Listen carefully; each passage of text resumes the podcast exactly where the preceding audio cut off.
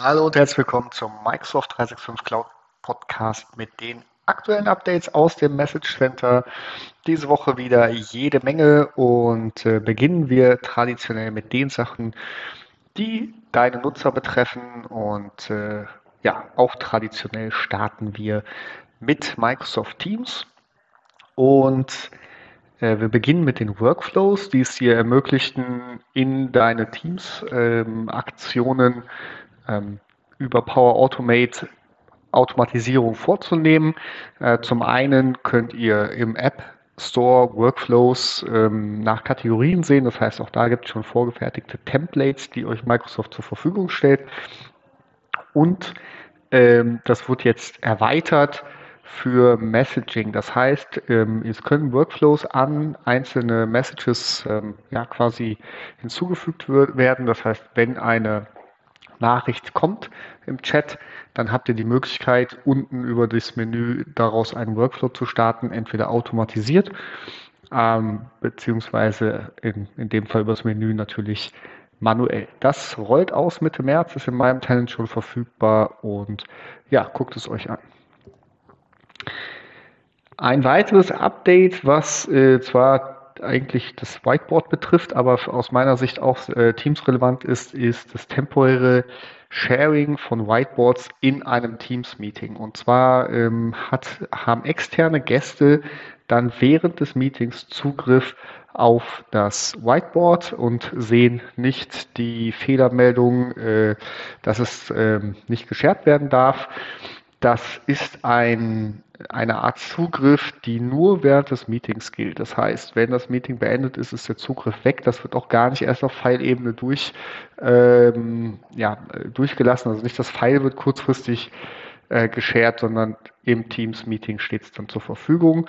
Ist ähm, per Default an und äh, kann dann von euch ausgeschaltet werden. Dann bleibt es bei der aktuellen oder der vorigen Situation das externe Whiteboard nicht benutzen dürfen, soll auch ähm, Mitte März ausgerollt werden.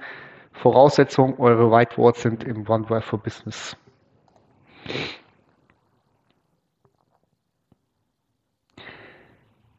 Teams und Power Apps ähm, auch da gibt es weitere, ähm, ein weiteres Update für die Features. Das heißt, äh, jetzt können auch von Microsoft Lists aus äh, direkt Power Apps kreiert werden und dann in Teams ähm, als Tab zum Beispiel integriert werden und dort gepublished werden. Ähm, genau, dafür Voraussetzung natürlich, dass ihr eine Liste habt, die dem Team zugänglich ist und dass die Power App aus Teams heraus gestartet, also äh, gebaut wurde, damit sie bekannt ist und dann ähm, ja, genutzt werden kann von allen, die Zugriff auf den Channel haben. Ein weiteres Update haben wir für ähm, den Teams Desktop und die unter euch, die auch Teams Rooms nutzen. Es wird die Möglichkeit bestehen, wenn Bluetooth aktiviert ist, ähm, ja, den in Ad-Hoc-Meetings, das heißt, man setzt sich mal schnell in den Meetingraum, kann man ad hoc ein, ähm, seinen Screen auf den Meetingraum-Monitor äh, casten. Das ist ähm, oben rechts im Menü gibt es dann das Cast und ähm, dort kann man den Monitor dann spiegeln. Ja, und einfach schnell ad hoc den Meetingraum nutzen und ähm, ja, seinen Content teilen. Für die Android-Nutzer haben wir das Update des Text Predictions ähm, zur Verfügung gestellt werden sollen. Das soll ab April rauslaufen. Äh, das Setting kann über die Policies tenantweit, aber auch für die einzelnen Nutzer eingestellt werden. Das waren die Teams-Updates, äh, die den Nutzer betreffen. Ähm, gehen wir weiter zu Yammer. Da haben wir ein kurzes Update und zwar das Bookmarking-Feature wird ab Ende März wieder zur Verfügung stehen. Das heißt, einzelne Posts und ähm, äh, ja, Artikel können dann gebookmarkt werden, so wie es auch im äh, Legacy, in der Legacy-Version von Yammer war. Das heißt, es ist für die neue Version und auch die Legacy Bookmarks sollen migriert werden, wenn ihr damit gearbeitet habt. Es sind heute sehr, sehr viele Updates aus dem Bereich des Admin. Deswegen gucken wir mal. Ich glaube tatsächlich, ah, da haben wir noch eine, und zwar äh, die Microsoft Viva Digest E-Mail, die Zusammenfassung ähm, der wichtigsten Insights, wenn ihr das nutzt ähm, in eurem Tenant. Dann äh, kommt die bisher einmal im Monat und dann ab Ende März zweimal im Monat, um dort eine bessere Übersicht zu haben über alles, was äh, den, den User betrifft. Das heißt, man bekommt seine Insights dann zweimal im Monat zugesendet.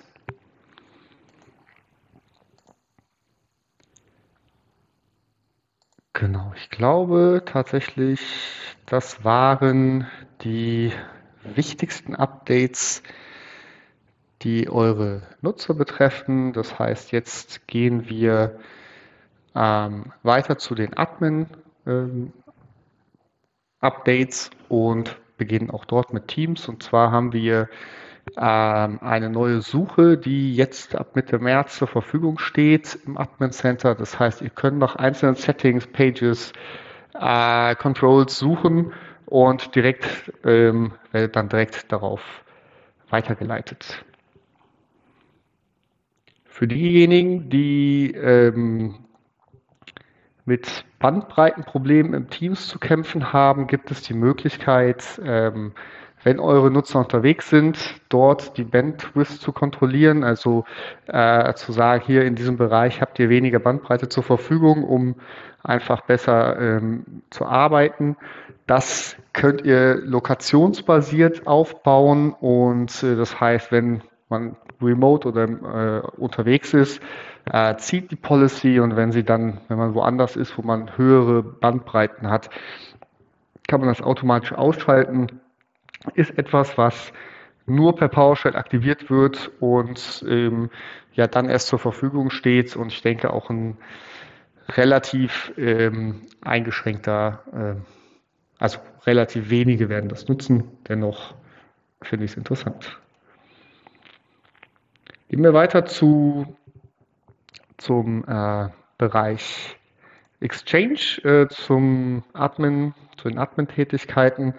Äh, hier ist es so, dass äh, Microsoft ja jedes Meeting online bucht oder buchen möchte. Äh, für Teams ist es schon länger aktiv. Es gibt jetzt ein Update, was äh, Anfang April ähm, ausrollt, und zwar, dass ihr auch andere Meetings dort als Default-Meeting eintragen könnt. Das heißt, äh, Zoom, Cisco WebEx oder äh, GoToMeeting können dann ähm, ja, eingestellt werden. Das heißt, das Default, der Default-Meeting-Provider wird dann als, auch als Default ähm, in jede Einladung, in jeder Einladung aktiviert. Wie ihr das macht, steht in der Nachricht, wenn ihr das braucht. Ähm, ja, guckt rein. Genau, steht dann zur Verfügung. ein Update für die Quarantäne-Messages ähm, und zwar die, ähm, ja, in dem Fall ein kleines Update. Ähm, es wird das alte Office 365-Logo durch Microsoft ausgetauscht. Eigentlich nichts Großes, finde ich. Allerdings bei Quarantänemeldungen und alles, was so security-relevant ist, finde ich es dann doch immer ähm, ja, gut, dass man darüber informiert ist. Das soll Anfang April ausrollen, weil wenn sich da eine Nachricht verändert, dann ähm, ja, verwirrt das ja vielleicht auch die, die Nutzer sind unsicher, ob das immer noch die richtige Nachricht ist oder ob da irgendwas gehackt wurde. Es gibt auch noch etwas weiteres zu den Quarantänemeldungen und zwar äh, steht euch der Quarantäne-Support jetzt auch für Shared Mailboxen zur Verfügung und zwar ähm, ja, für das Standard-Release Anfang März wird es ausgerollt. Äh, das bedeutet, dass diejenigen, die Zugriff auf eine Shared Mailbox haben, dann auch in der Quarantäne, äh, auf der Quarantäne-Seite äh, Messages releasen können, beziehungsweise damit umgehen können, was als nächstes damit passiert. Das war vorher so noch nicht möglich. Und ähm, dann haben wir noch ein Update zu den Safe Links. Das, äh, ähm, das Commandlet wird abgedatet. Das heißt, da werden Befehle geändert äh, zum Ein- und Ausschalten das nur als Info. Ich denke, da basiert kein äh, Skript drauf. Dennoch, ähm, ja, guckt es euch an, ähm, insbesondere wenn ihr es nutzt und die Parameter funktionieren nicht. Und zu Safe Links ein weiteres Update und zwar ähm, werden die Global Settings ähm, für Safe Links migriert in Custom Policies. Das heißt, äh, sie stehen nicht mehr komplett als, also man, man kann äh, dedizierter damit arbeiten und ähm, es bleibt, äh, alle Einstellungen bleiben erhalten, aber ihr findet die dann an einer anderen Stelle, äh, wenn ihr sie aktivieren wollt und genau, das guckt euch an, wenn es euch betrifft.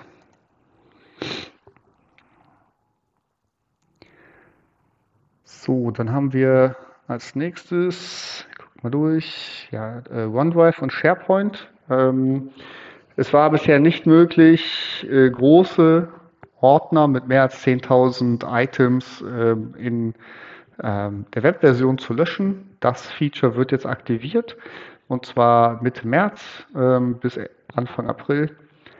Wenn schon ein anderer User diesen Folder ähm, löscht, dann bekommt man eine Fehlermeldung, dass es schon alles gelöscht ist. Das heißt, wenn der Prozess sich überschneidet, bekommt der zweite eine Fehlermeldung. Ähm, genau, äh, das ist eher auch zur Information, falls da was passiert.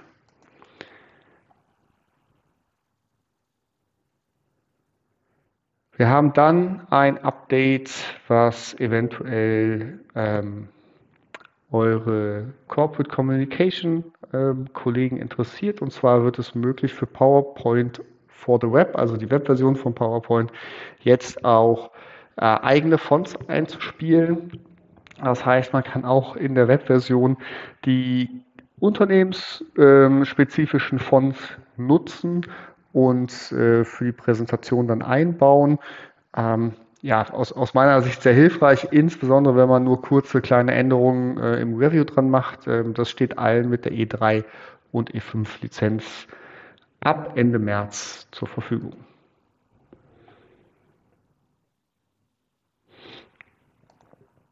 Ähm, noch ein kleines Update äh, für die Login-Seite. Da wird ähm, das Company Branding angepasst äh, und zwar insofern, dass nicht nur das Logo auf dem Sign-in-Dialog äh, zur Verfügung, also äh, da ist, sondern auch das kleine Logo oben am Tab kann jetzt angepasst werden. Bisher war es immer das Microsoft-Logo.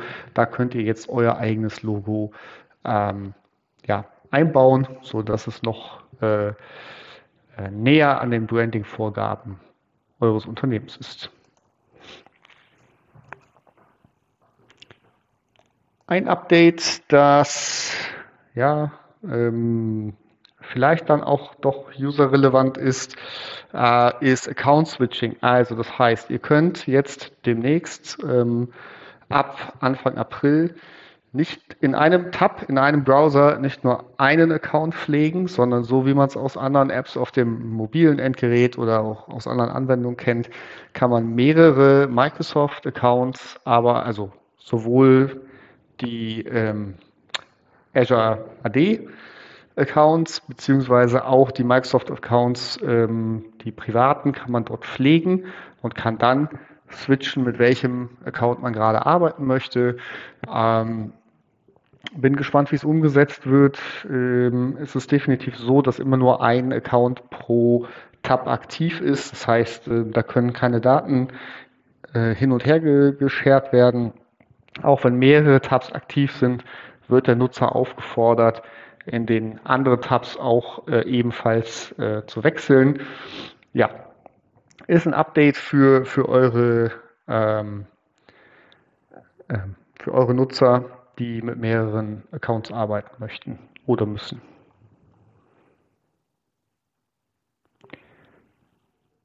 Solltet ihr ServiceNow benutzen, dann könnt ihr den Microsoft Support in ServiceNow integrieren. Das ist ab sofort verfügbar. Ähm, in ServiceNow kann äh, der Microsoft 365 Support ähm, integriert werden. Und ähm, ja, ServiceNow leitet euch dann auch durch die ähm, Installation durch, äh, soweit es äh, approved ist. Und ihr könnt äh, ähm, ja, die äh, Support-Anfragen zu Microsoft in ServiceNow verwalten.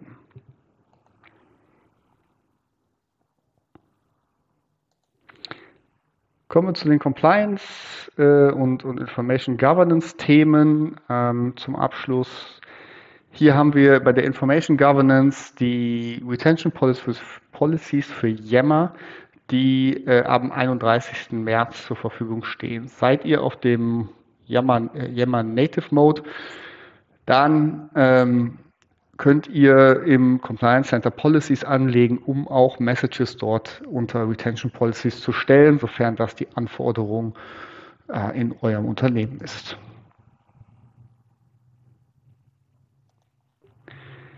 Der Compliance Manager, der es euch erlaubt, ähm, eure Controls gegen ein bestimmtes Framework wie GDPR oder eine ISO-Norm äh, zu monitoren, ähm, bekommt ein neues Feature on top ähm, über den Compliance Manager und über die einzelnen ähm, Assessments könnt ihr jetzt äh, ein Monitoring legen, das euch über Aktivitäten wie Changes oder äh, Assignments von einzelnen Tasks informiert. Das soll Ende März ausrollen und hilft euch dann dort auf dem neuesten Stand zu bleiben und ähm, ja, einfach zu sehen, wie geht es denn vorwärts mit eurem Score in dem jeweiligen Assessment. Score ist dann auch das nächste Thema. Es wird ein neues Update im Microsoft Secure Score, Secure Score geben. Und zwar Set User Authentication for Remote Connections. Ähm, ja, wenn euch da, wenn ihr den Secure Score nutzt und sich dort jetzt eine Änderung ergibt, dann guckt da rein, ähm, wie ihr das für euch im Unternehmen umsetzen mögt.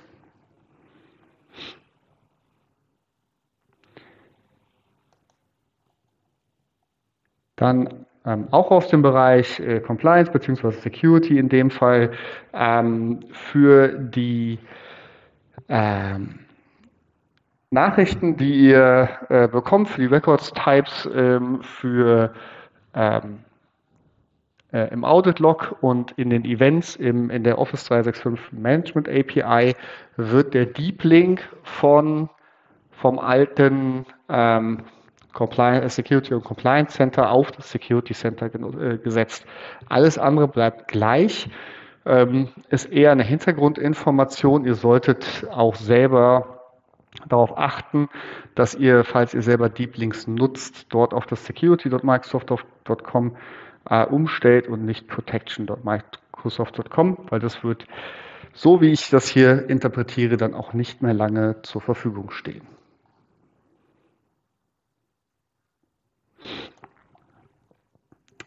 Ja, wir haben noch ein Update zu Viva Topics und zwar ähm, im Admin Center gibt es Viva Topics Insights. Das heißt, sofern ihr Viva Topics nutzt und das aktiviert habt, bekommt ihr ähm, ab Mitte März eine Übersicht, wie viele Files wurden durchgearbeitet, wie viele Topics wurden erstellt, wie viele Topics wurden ähm, bearbeitet von euren Managern und Usern, wie viele wurden gelöscht oder ähm, äh, versteckt.